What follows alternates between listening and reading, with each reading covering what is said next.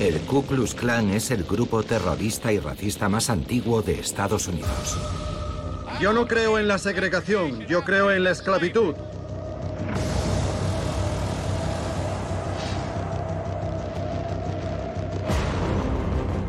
Nacido después de la Guerra de Secesión, el Imperio Invisible se convirtió gradualmente en una milicia violenta para aterrorizar a los esclavos liberados. Antinegro, antisemita, anticatólico, el clan reclutó a más de 4 millones de miembros en la década de 1920, antes de desaparecer. ¡Arde, sucio negro! Tras la Segunda Guerra Mundial, el Imperio Invisible resucitó.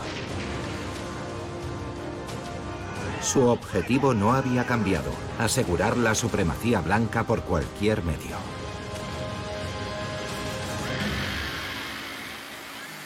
¡Poder blanco!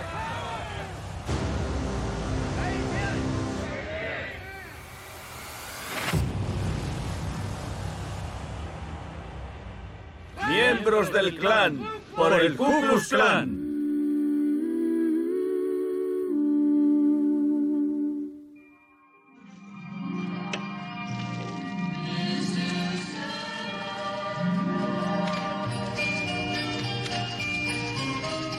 A comienzos de la década de 1950, la sociedad estadounidense vivía una prosperidad inédita. Consumismo, crecimiento y bienestar. Esas eran las palabras clave de la primera potencia económica mundial. Y sin embargo, 80 años después de la abolición de la esclavitud, en la nación vencedora de la Segunda Guerra Mundial y símbolo de la libertad, la segregación racial seguía existiendo en el sur del país. Los negros no tenían derecho a nada, ni a empleos cualificados ni a atención médica, por no hablar de una educación de calidad. Las puertas de la prosperidad estaban cerradas para ellos. Cuando yo era niño en Birmingham, un afroamericano no podía entrar en un restaurante, sentarse y comer. No podías probarte la ropa en las tiendas. Por ejemplo, cuando mi madre quería comprarnos zapatos, no nos los podíamos probar. Ella tenía que dibujar en un papel el contorno de nuestro pie y se lo daba a la vendedora que intentaba encontrarnos la talla correcta. Yo tenía un amigo que vivía en Mississippi y que tenía un vecino blanco justo al lado. Los perros podían jugar juntos, ¿vale? Pero los niños no. Poco a poco, el sistema segregacionista empezó a tambalearse. El primer gran punto de inflexión se produjo el 17 de mayo de 1954. Ese día la Corte Suprema declaró inconstitucional la segregación racial practicada en la enseñanza pública. En adelante esas escuelas no podrían impedir que los niños negros se sentaran en sus bancos. Esa decisión incendia los estados del sur. No queremos negros. No queremos negros en nuestra escuela, ¿verdad? El clan, que en los años 20 tenía 4 millones de miembros, prácticamente había desaparecido. La amenaza del fin de la segregación lo reanimó. El imperio invisible atrajo a miles de simpatizantes, siempre vestidos con su túnica con un cono puntiagudo.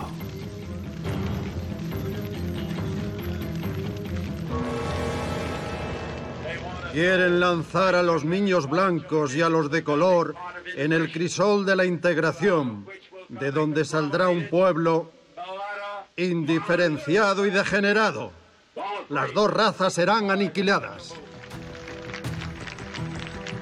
Los afroamericanos habían alzado la cabeza. El movimiento de derechos civiles empezó a exigir justicia. En diciembre de 1955, en un autobús, Rosa Parks se negó a ceder su asiento a un pasajero blanco. Al mismo tiempo, el pastor Martin Luther King lanzó una campaña de lucha no violenta para conseguir la igualdad entre negros y blancos.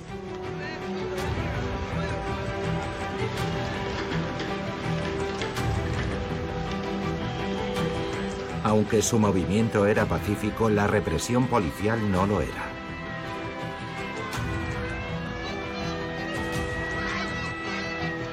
Los afroamericanos pedían el fin de la segregación con todas sus fuerzas.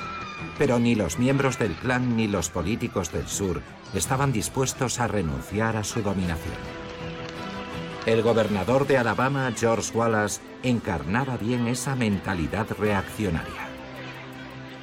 En nombre del mejor pueblo que el mundo haya conocido, yo digo, segregación hoy, segregación mañana y segregación siempre.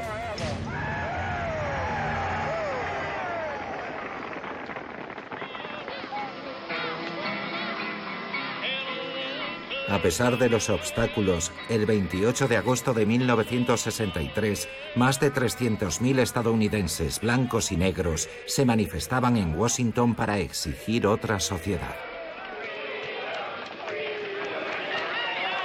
Fue un momento único en la historia de Estados Unidos. El reverendo Martin Luther King expuso su sueño para el país.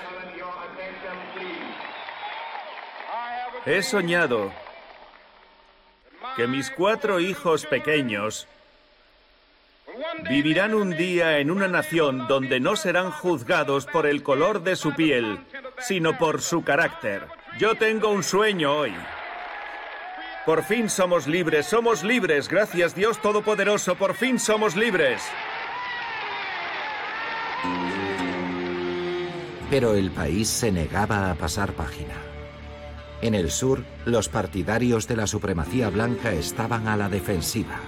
Su respuesta, la radicalización. Dos semanas después de esa gran manifestación, el 15 de septiembre de 1963, en la iglesia bautista de la calle 16, en el corazón del barrio negro de Birmingham, Alabama, estallaba una bomba. Yo tocaba el clarinete en la orquesta de la iglesia. Recuerdo que la sala empezó a temblar. Las luces se apagaron. Había mucho polvo y humo. No sabíamos lo que estaba pasando. Todos nos miramos y salimos corriendo. La iglesia está devastada. Todas las ventanas salvo una están rotas. Fragmentos de 10 kilos arrancados de la fachada llegaron al otro lado de la calle. Aquel domingo por la mañana, 19 cartuchos de dinamita volaron la fachada sur de la iglesia. Todo el barrio sufrió la onda expansiva. Muchos estaban sangrando, muchos lloraban.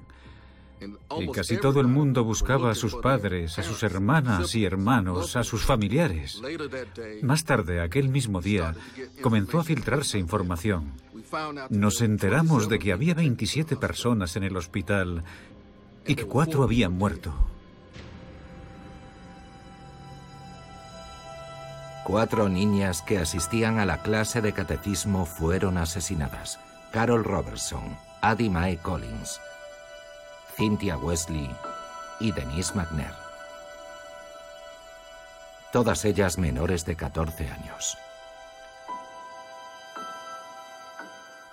Segaron cuatro vidas preciosas. Addie, Denise, Carol y Cynthia.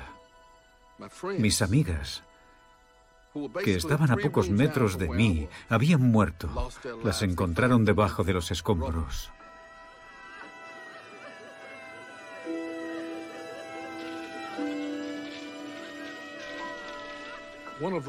Una de las niñas, Denise McNair, tenía 11 años.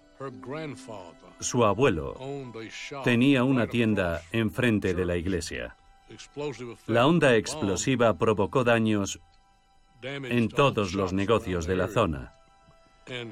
Había un reloj de pared que se había detenido. El tiempo se detuvo en aquel momento en Birmingham, Alabama, cuando esas cuatro niñas fueron asesinadas. En la década de 1950, Birmingham era conocida como Bombingham, porque los atentados con bombas eran frecuentes. En esta ocasión todo el país quedó conmocionado por el lugar y por la juventud de las víctimas.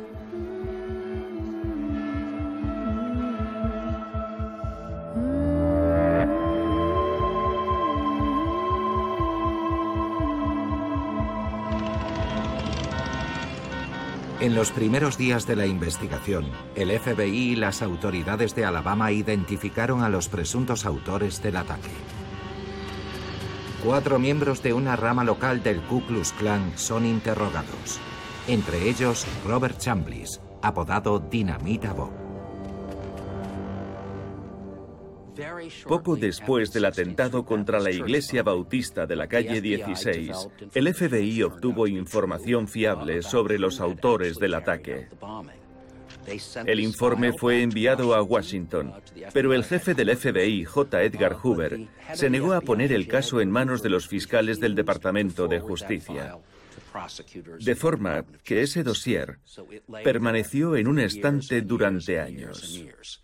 Los agentes del FBI sobre el terreno sabían quién era el responsable de ese atentado, pero debido a la inacción de la dirección del FBI entonces, no se abrió el proceso hasta décadas después.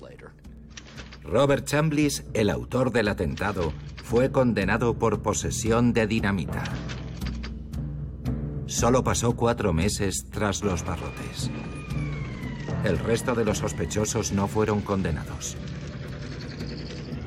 Si Edgar Hoover, responsable del FBI, frenaba en seco las investigaciones, era porque ya había elegido bando. A sus ojos, la principal amenaza a la que se enfrentaba Estados Unidos eran los activistas pro derechos civiles, a los que él llamaba comunistas. Martin Luther King estaba siendo vigilado.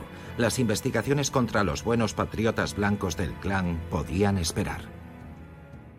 Nadie fue condenado en ese momento, aunque las autoridades probablemente sabían quién había asestado el golpe. Así que nada había cambiado en la forma en la que eran tratados los afroamericanos. Lamentablemente, se puede decir que el clan realmente tenía la impresión de que existía luz verde para sus acciones violentas. En algunos lugares, el clan consideraba que podía hacer lo que quisiera con total impunidad.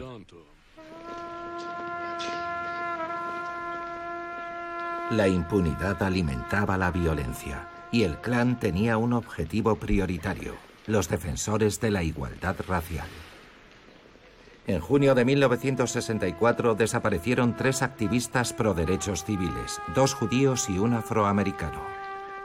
Después de pasar por la ciudad de Meridian, Mississippi, la policía local los detuvo por exceso de velocidad y después los soltó. El ayudante del sheriff, Cecil Price, fue el último que los vio. Pagaron la multa. Yo los solté y los acompañé hasta su coche. Subieron y yo les pregunté que a dónde iban. Me respondieron que a Meridian, Mississippi. Y esa fue la última vez que los vimos. Desde ese momento, Andrew Goodman, James Cheney y Michael Swerner no habían dado señales de vida. Inmediatamente se dio la alerta, porque Mississippi tenía la reputación de ser el estado más racista de Estados Unidos, un bastión del clan. Finalmente, el 23 de junio, 48 horas después de su desaparición, su automóvil fue encontrado. El coche estaba vacío y calcinado. Un experto forense lo examinó a fondo y no encontró ninguna prueba del crimen.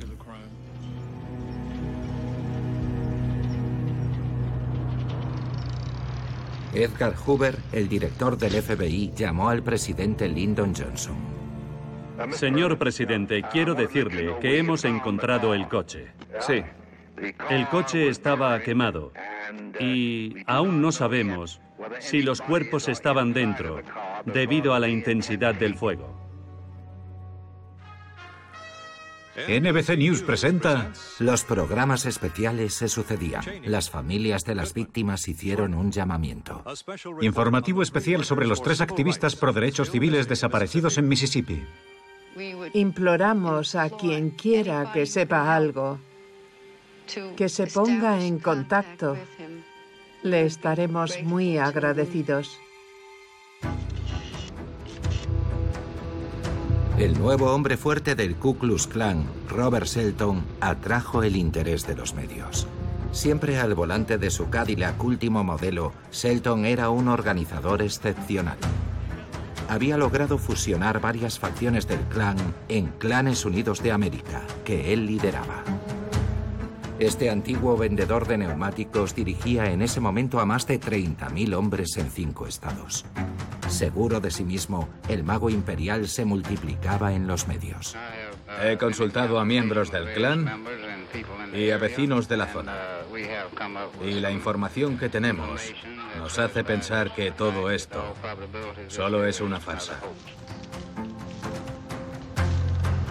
Debido a la presión mediática, la investigación se acelera. El FBI se involucra de forma masiva en la búsqueda.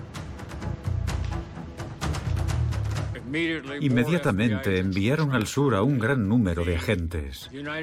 La Marina estadounidense tenía un campamento de entrenamiento cerca de Meridian y unos 200 hombres ayudaron a los agentes del FBI a peinar la zona en la que se encontró el automóvil. Después de esos asesinatos, el FBI envió al sur a muchos agentes y ordenó a las policías locales que dragaran todos los cursos de agua. Encontraron muchos cuerpos que no pertenecían a los activistas pro derechos civiles asesinados, pero finalmente resolvieron el caso. Tras 45 días de investigación, el 4 de agosto de 1964 encontraron los cadáveres en una zona boscosa. El FBI había logrado hacer hablar a un testigo que contó lo ocurrido. Había sido un verdadero complot. Más de 15 sospechosos fueron arrestados. Entre ellos, Samuel Bowers, un responsable local del clan pero también los sheriffs Lawrence Rainey y Cecil Price, que habían arrestado a los tres activistas. El crimen había sido premeditado. Los activistas pro derechos civiles estuvieron en la ciudad y cuando se marchaban fueron arrestados por el ayudante del sheriff. Luego fueron liberados siguiendo un plan perfectamente estudiado. Los miembros del clan en connivencia con la policía los esperaban cerca de la prisión. Sabían que los iban a liberar y los siguieron. Les habían dicho que siguieran al coche del sheriff para salir de la ciudad. Cecil Price, el ayudante del sheriff, los condujo deliberadamente hacia la boca del lobo. Varios miembros del clan dirigidos por Edgar Ray Killen los estaban esperando. Y allí, Asesinaron a los tres activistas. De nuevo, todo había sido premeditado. Habían planeado cómo deshacerse de los cuerpos. Abandonaron el vehículo que conducían los tres jóvenes en un pantano, muy lejos del lugar del crimen. Y también habían preparado excavadoras para enterrar los cuerpos bajo un terraplén cercano.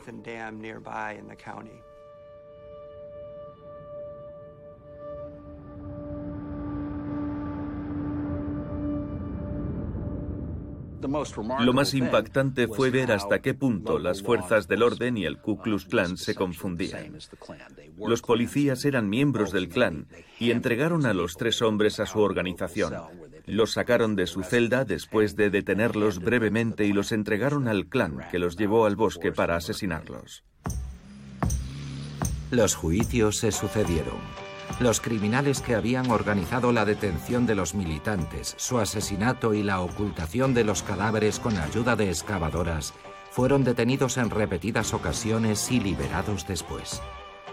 En Mississippi, los jurados blancos rara vez o nunca condenaban los crímenes contra los negros.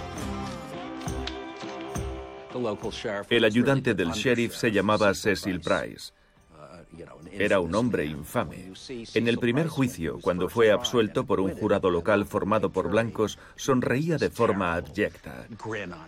Se reía porque sabía que saldría libre.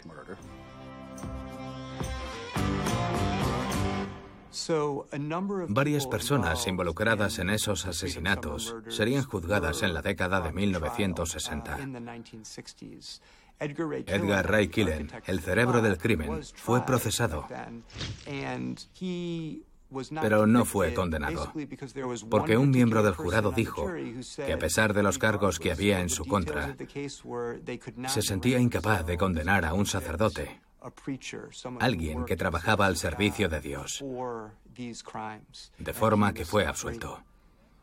Eso demuestra hasta qué punto era difícil llevar al clan ante los tribunales, porque los miembros del clan eran al mismo tiempo los culpables y los agentes de las fuerzas del orden, incluso en algunos casos el juez y el jurado para delitos cometidos en el sur. A continuación, llamo al sheriff Lawrence A. Rainey, del condado de Neshoba.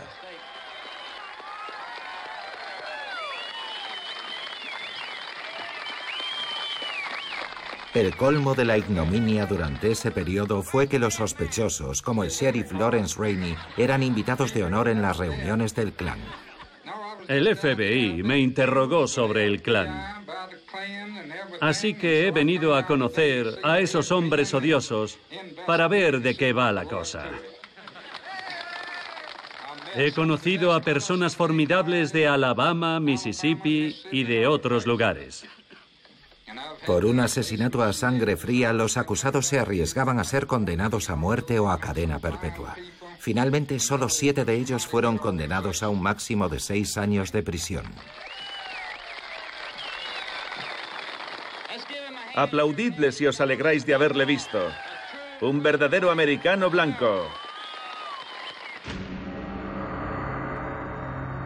Nada podía detener la violencia del clan.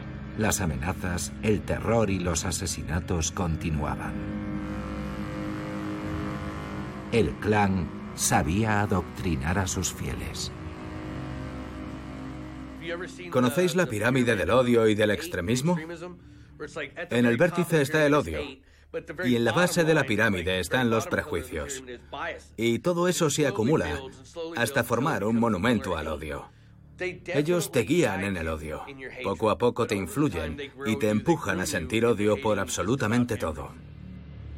Y recordadlo, los alborotadores negros son los negros instruidos. Cuando estamos llenos de odio, somos más fáciles de manipular. Es un lavado de cerebro y se necesita tiempo para salir de ahí. Los apóstoles del odio predicaban libremente el crimen.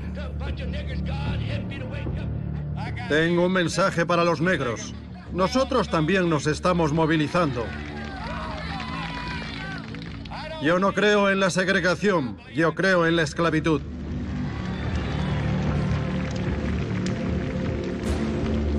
En 1965, un nuevo asesinato hizo que las cosas cambiaran. El 25 de marzo, Viola Liuzzo, una activista blanca, llevaba a casa a un joven manifestante negro.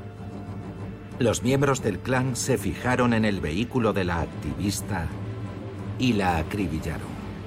Él sobrevivió. Ellos salieron del coche después de disparar para asegurarse de que ella estaba muerta. Había sangre por todas partes. Leroy Moulton, el joven negro que iba de pasajero, dejó caer la cabeza para que pareciera que estaba muerto. Él estaba cubierto de la sangre de ella. Cuando los hombres miraron dentro del coche, pensaron que los habían matado a los dos, pero él sobrevivió. A menudo digo que ella dio su vida y que al mismo tiempo él salvó la suya con la sangre de aquella mujer. El coche lo conducía la señora Viola Liuzzo, madre de cinco hijos. Un sedán rojo y blanco los adelantó y disparó varias veces. El coche se salió de la autopista y chocó contra una cerca. La señora Liuzzo estaba muerta. Esta vez el crimen se resolvió con rapidez, porque en el coche de los agresores se encontraba un miembro del clan informante del FBI, Gary Thomas Rowe. Ese individuo informó de inmediato al FBI de lo que había visto, de lo que había sido testigo, y eso condujo a la condena de los miembros del clan implicados en el asesinato. El presidente Lyndon Johnson anunció al día siguiente del crimen que la investigación había concluido. El clan se había convertido en el enemigo público número uno. A los miembros del clan que me están escuchando, esto es tanto una petición como una advertencia. Abandonen el Ku Klux Klan ahora y regresen a la sociedad decente antes de que sea demasiado tarde. Pero esas amenazas dejaron indiferente al imperio invisible. En un primer juicio, los asesinos de Viola Liuzzo escaparon de la justicia. Un jurado blanco se negó a condenarlos. Os presento a W. Eaton, Eugene Thomas y a alguien que está en el punto de mira. Collie Leroy Wilkins. Como de costumbre, el clan rindió homenaje a sus tres héroes, que incluso firmaron autógrafos. Y se realizó una colecta para pagar sus gastos legales solo fueron condenados a la pena mínima por su delito. Sin embargo, la lucha del clan contra los derechos civiles parecía cada vez más una causa perdida. Y sus crímenes impunes le iban a pasar factura.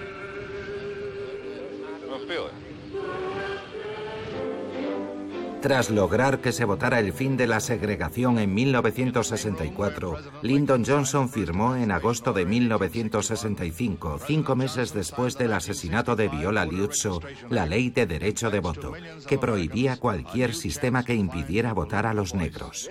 Esta ley les garantizará el derecho al voto. Un siglo después de la abolición de la esclavitud, los afroamericanos por fin se convertían en ciudadanos de pleno derecho. Las acciones del clan, como el atentado contra la iglesia bautista de Birmingham, provocaron una fuerte reacción entre los blancos. Lo mismo ocurrió cuando Viola Liuzzo fue asesinada por el clan durante la marcha de Selma en Birmingham. Incluso los estadounidenses blancos, que no eran especialmente progresistas y que no apoyaban la integración escolar, estaban horrorizados. Por eso creo que el clan jugó un papel clave en el éxito del movimiento por los derechos civiles. Por su culpa, el presidente Kennedy y luego sobre todo Johnson decidieron que había que hacer algo. Era necesario aprobar la ley sobre el derecho de voto y la ley sobre los derechos civiles. Esa es realmente la ironía de la historia. Como en la lucha contra el primer clan un siglo antes, el gobierno federal iba a combatir la organización como nunca. Había que neutralizar a sus principales líderes, entre ellos Bob Jones, gran dragón de Carolina del Norte, y Robert Shelton, el jefe de Clanes Unidos de América. Los dos fueron convocados a Washington en 1965. Ambos fueron interrogados por una comisión de investigación del Congreso. Los grandes magos se negaron a dar la información que les pedían.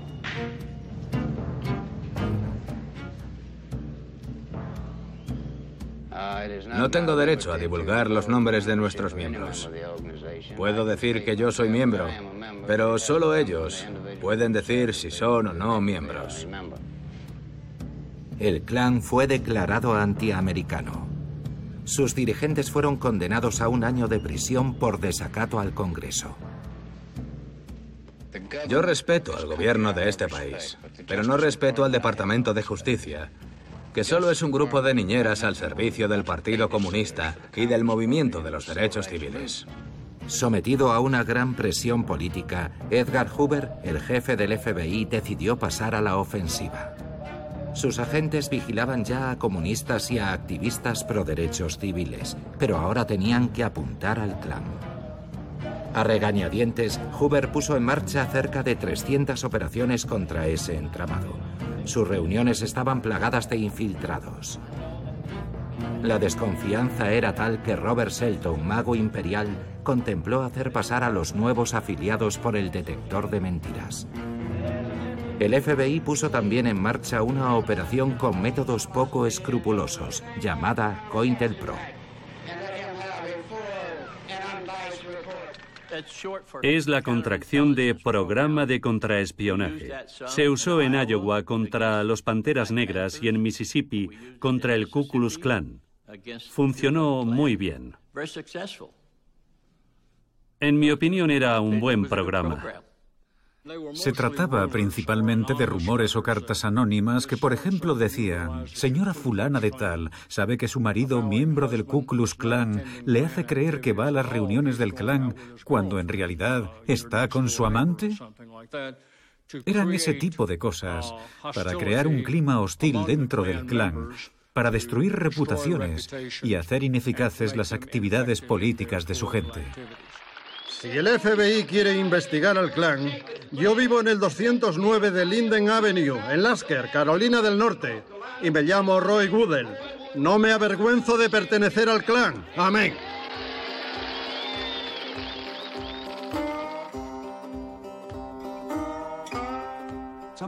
Algunos de los métodos del FBI tenían un lado un poco cómico. Por ejemplo, elaboraban dibujos que mostraban las fechorías de los líderes del clan. Los convertían en postales y se los enviaban a cientos de miembros con la leyenda. ¿Sabes lo que hacen tus jefes después de vuestras reuniones nocturnas? ¿Sabes lo que hacen tus jefes con tu dinero? Eran dibujos de mala calidad, muy rudimentarios. Ni siquiera eran en color, eran en blanco y negro. Por ejemplo, una persona levantaba la sábana que ocultaba la cabeza de un miembro del clan y se podía leer, alguien sabe quién eres. El objetivo era provocar el nerviosismo entre sus miembros, haciéndoles saber que los vigilaban de cerca y que podían desenmascararlos en cualquier momento. Tras los agresivos ataques de los agentes federales, el clan, que en 1967 tenía 15.000 miembros, a principios de la década de 1970 había perdido el 70% de sus afiliados. Los tiempos habían cambiado. La era de la impunidad había concluido. En 1971, Bill Baxley, nada más ser nombrado fiscal general de Alabama, decidió reabrir la investigación sobre el atentado de la iglesia de la calle 16 de Birmingham. Inmediatamente le llovieron las amenazas. Recibí cartas, amenazas, insultos del clan y de grupos similares de todo el país.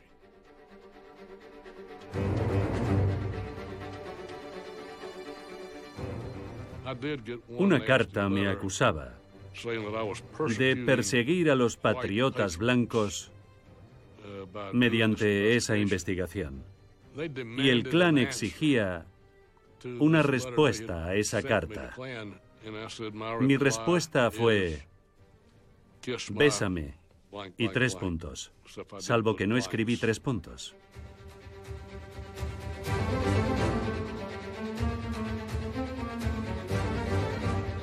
A pesar de las amenazas, Bill Baxley prosiguió con la investigación. Hoover, el jefe del FBI, había muerto. Algunos dosieres clasificados por fin salieron a la luz. El fiscal general le seguía el rastro a Robert Chambliss, Dinamita Bob. Para poder condenarlo, el fiscal buscó y convenció a una testigo importante, Kiertus Glenn, una mujer que estaba en Birmingham el día antes de la explosión.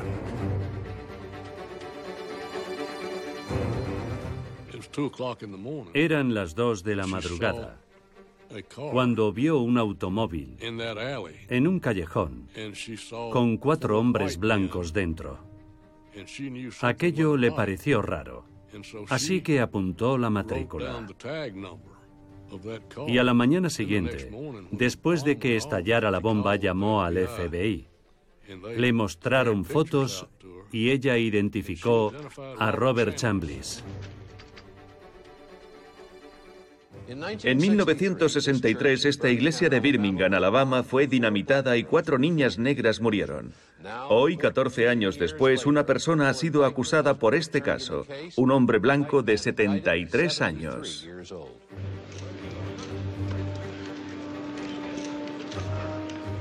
Bill Baxley logró que Robert Chambliss fuera condenado a cadena perpetua en 1977, 14 años después del crimen.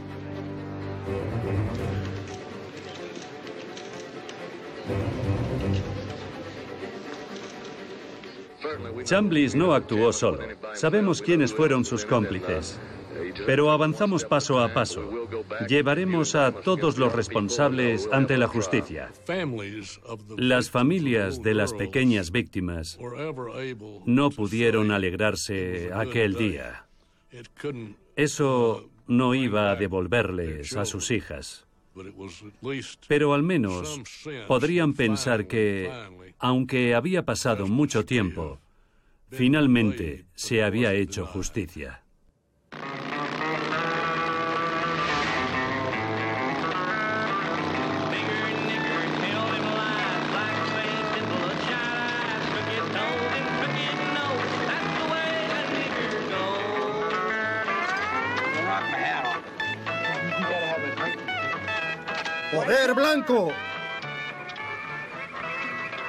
Esto viene de nuestra fábrica.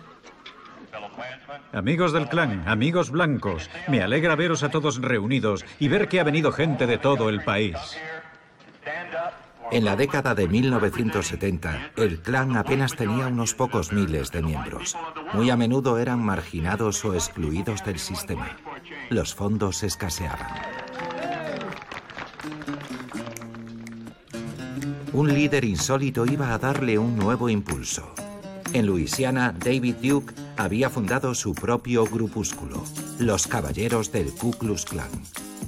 El joven dirigente se presentó incluso a las elecciones para el Senado. El mago imperial demostró ser un gran mago de los medios. Necesitamos defender nuestra herencia y nuestros ideales e intereses. Es necesario restablecer el equilibrio. Es la voz de la mayoría. Vota a David Duke para el Senado. Duke quería darle al clan una fachada respetable y liberarlo de su turbio pasado. Lo que vosotros llamáis las atrocidades del clan solo son invenciones de los medios de comunicación y de Hollywood. El clan se ha convertido en una organización política, un movimiento político. Me parece el mejor. No lo hay mejor. Es fantástico. David Duke lanzó el concepto de un Ku Klux Klan renovado y reformado. Fue él quien decidió cambiar las túnicas blancas y los pasamontañas por trajes como los de cualquier hombre de negocios. Su objetivo, que en parte logró, era reposicionar al clan para convertirlo en una organización respetable. Él decía, no odiamos a los negros, simplemente amamos a los blancos. Los estadounidenses blancos necesitan un movimiento que defienda sus ideales, sus valores y sus sueños más queridos. Y el Ku Klux Klan es ese movimiento. ¡Poder blanco! Tras su apariencia de yerno ideal, Duke era un peligroso revisionista, admirador de Hitler. ¡Poder blanco!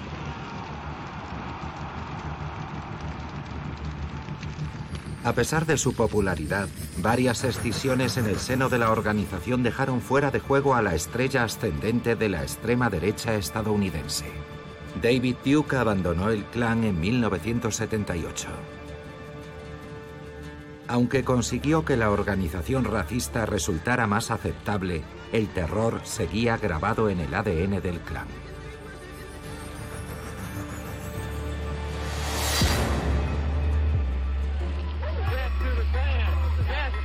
En noviembre de 1979, en Greensboro, una ciudad de clase trabajadora de Carolina del Norte, un grupo de militantes de extrema izquierda protestaba contra la creación por el Ku Klux Klan y el partido nazi estadounidense del Frente Racista Unido. Miembros del clan irrumpieron con sus coches. Y comenzó un tiroteo. Varias cámaras grabaron el asesinato en directo.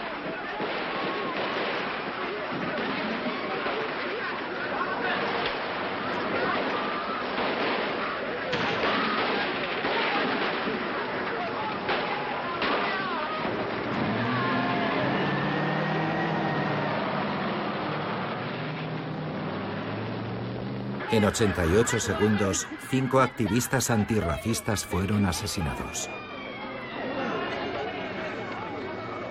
A pesar de la masacre y de que habían sido filmados, un jurado popular absolvió a los asesinos. A principios de la década de 1980, contra todo pronóstico, el clan volvía a escapar una vez más de la justicia. Al frente de Clanes Unidos de América, Robert Shelton, imperturbable, seguía escupiendo tercamente su veneno.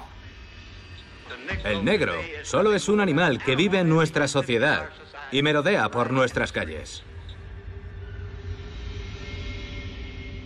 No fue hasta 1981 que un nuevo caso puso fin a esta larga impunidad. En la madrugada del 21 de marzo de 1981, en Erdon Avenue, en Mobile, encontraron a Michael Donald colgado de un árbol. Había sido golpeado, estrangulado y degollado tres veces. Michael Donald, de 19 años, había sido elegido al azar. Dos miembros del clan buscaban a un negro al que asesinar para vengar el asesinato de un policía blanco.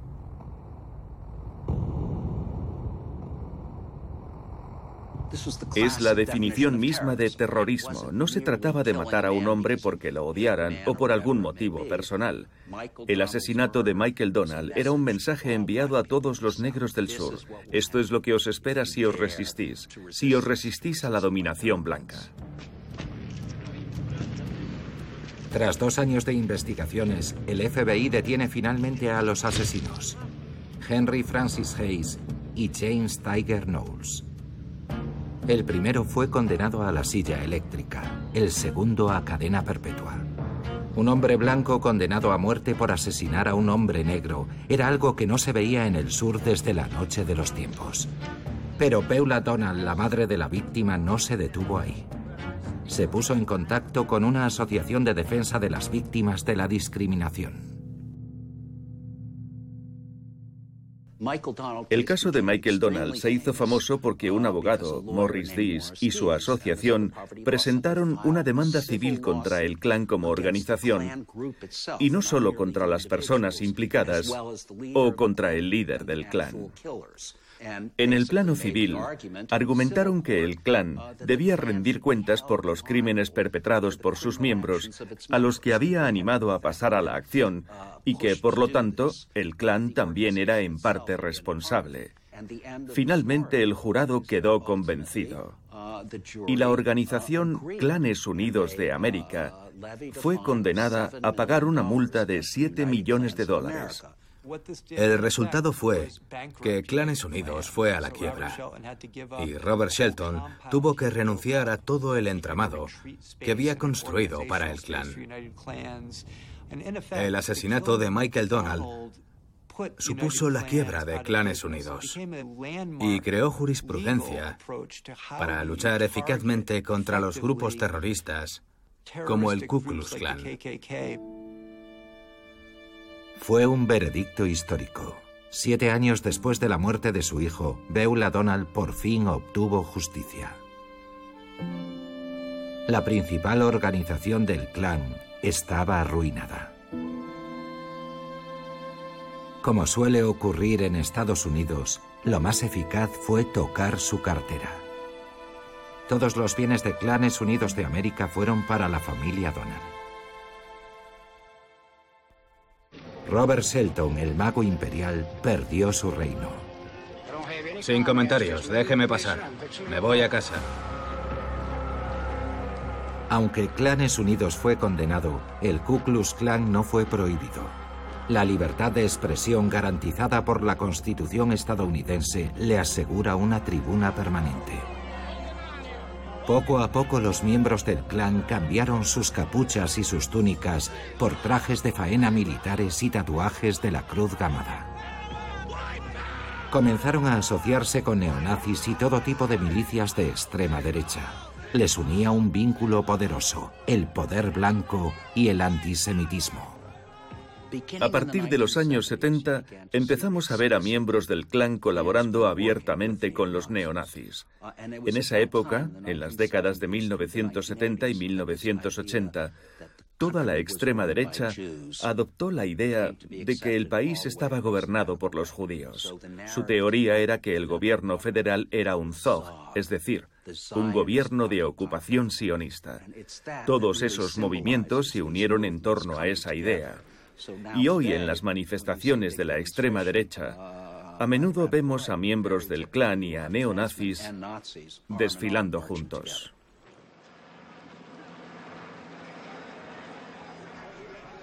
Su objetivo es purificar la raza blanca y asegurar el porvenir de los niños blancos.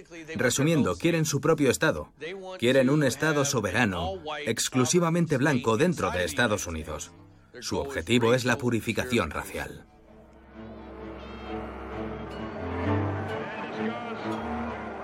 Pero tras décadas de violencia, el equilibrio de fuerzas había cambiado.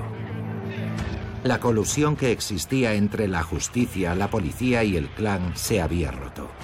El clan ya no podía seguir reclutando abiertamente a sus miembros sin la oposición de sus detractores. Yo nací y crecí en el Ku Klux Klan. ¡Volved a vuestras cavernas!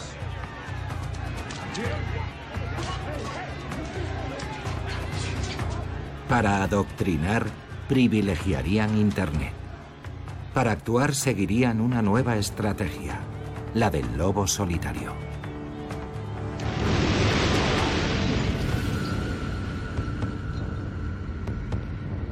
El 19 de abril de 1995, en la ciudad de Oklahoma, un vehículo bomba destruye un edificio federal.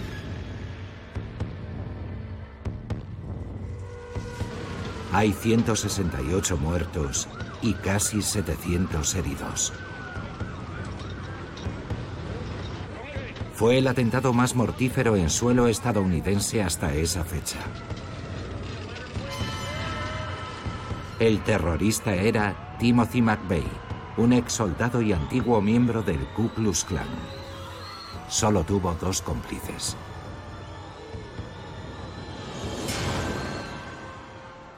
Es un fenómeno muy peligroso, porque para las fuerzas del orden resulta más fácil frustrar un complot e intervenir antes de que haya muertos si ha sido preparado por 10, 15 o 20 personas.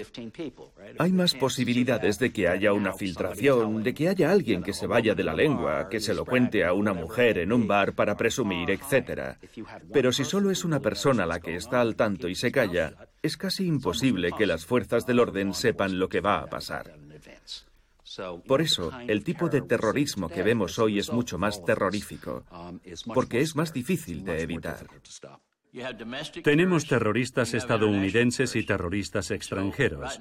En este momento, en Estados Unidos, el terrorismo interior está empezando a ser tan peligroso o más peligroso que el terrorismo exterior.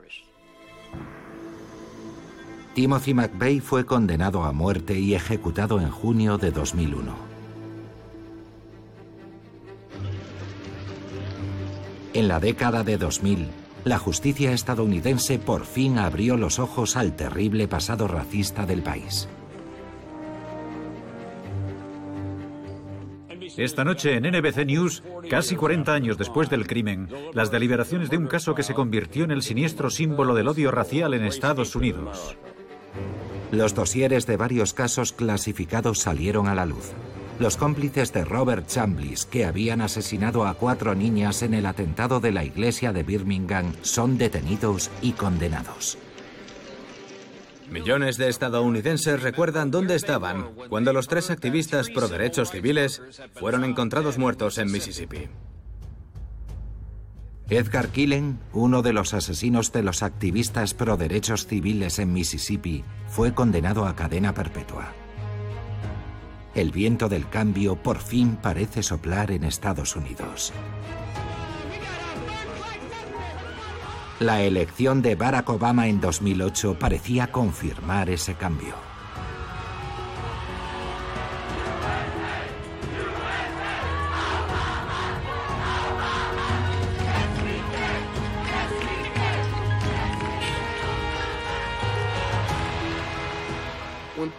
Cuando Barack Obama fue elegido presidente, aluciné. Jamás imaginé que eso pasaría un día y que yo viviría eso. Fue un shock enorme, uno de los días más felices de mi vida.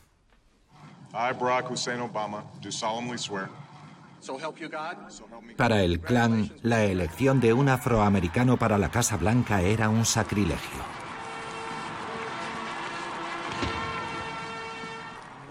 Cuando Obama fue elegido, estoy seguro de que les estalló la cabeza.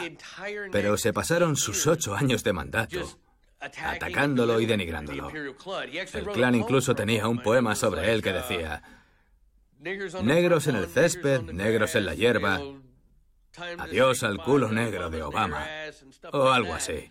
Un discurso insultante y racista. Y a nosotros eso nos pareció hilarante. Los años de Obama avivaron el odio de los supremacistas blancos. Ocho años después de su elección, la reacción fue violenta. En 2016, Donald Trump fue elegido tras una campaña populista basada en el miedo al extranjero y en una promesa, restaurar la grandeza de Estados Unidos. El candidato contó con el apoyo de la extrema derecha, que consideró su elección como una gran victoria. Obama había intentado unir. Trump supo dividir y jugar con los temores de los estadounidenses blancos. Un temor alimentado por las previsiones demográficas. Según los cálculos de nuestra oficina del censo, dentro de 25 años, los blancos de este país serán solo una minoría más, porque serán menos del 50% de la población. Eso ha creado un pánico racial en el país, con la idea de que los blancos estarán al mismo nivel que todas las demás minorías como los latinos o los negros. Es la idea de que los blancos están siendo desposeídos. El país que nosotros los blancos construimos para nuestra descendencia y nuestros hijos blancos nos ha sido robado. Eso conduce a la idea del genocidio blanco. Los blancos están siendo asesinados o reemplazados.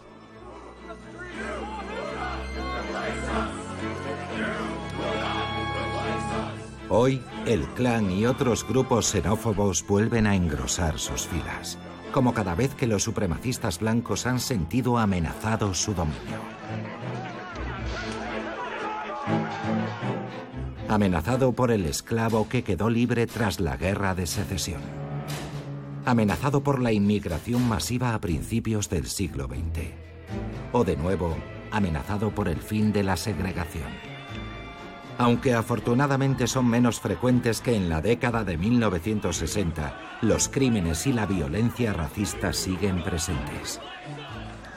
En 2017, en Charlottesville, Virginia, se produjeron enfrentamientos entre militantes antirracistas y partidarios del poder blanco. Un supremacista blanco arremetió contra la multitud.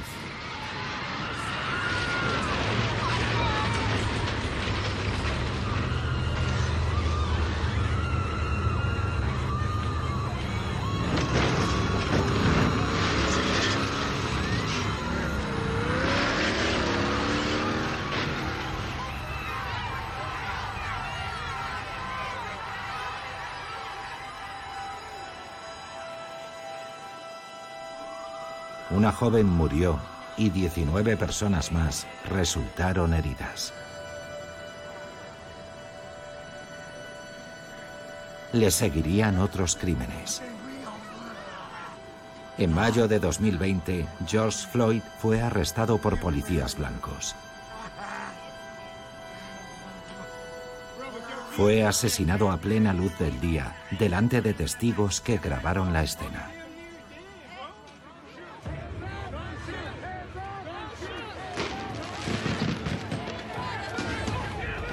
Estados Unidos arde.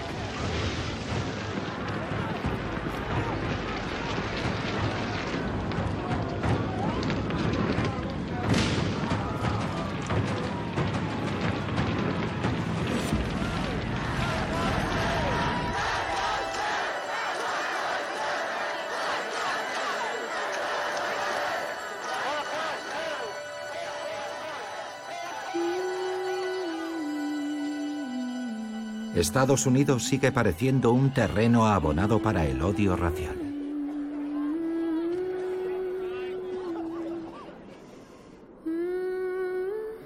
Se calcula que actualmente el clan tiene cerca de 6.000 miembros activos, pero los grupos supremacistas blancos se han disgregado en un número infinito de células.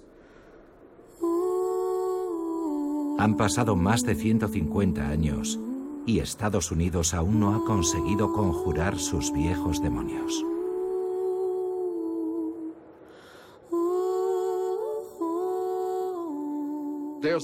Aún queda mucho trabajo por hacer en este país para mejorar la situación para todo el mundo.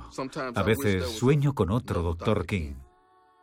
La historia del Ku Klux Klan forma parte de la historia estadounidense, aunque sea un capítulo infamante. Debemos permanecer vigilantes para neutralizarlo tan pronto como vuelva a mostrar su espantoso rostro. Las leyes han cambiado gracias al movimiento de los derechos civiles, pero nosotros aún seguimos luchando por saber si el verdadero Estados Unidos es blanco o es un Estados Unidos plural y multicultural. We shall overcome. We shall overcome someday. Oh, deep in my heart, I do believe we shall overcome someday. Ain't gonna let nobody turn me around. We're gonna keep on a walking, keep on a talking, marching up to freedom land.